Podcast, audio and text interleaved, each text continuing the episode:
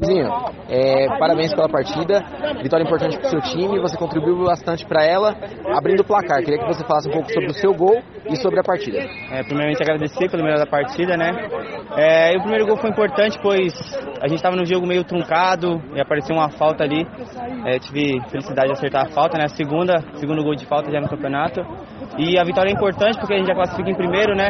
Acho que não sei se classifica em primeiro por causa do saldo de gols. Mas é importante que já vai direto para as oitavas, né? Não passa pelas, pela repescagem, não perde chance de, de ficar de fora de um campeonato bom, que é a Mistel. E se Deus quiser, ir buscar do, do título aí.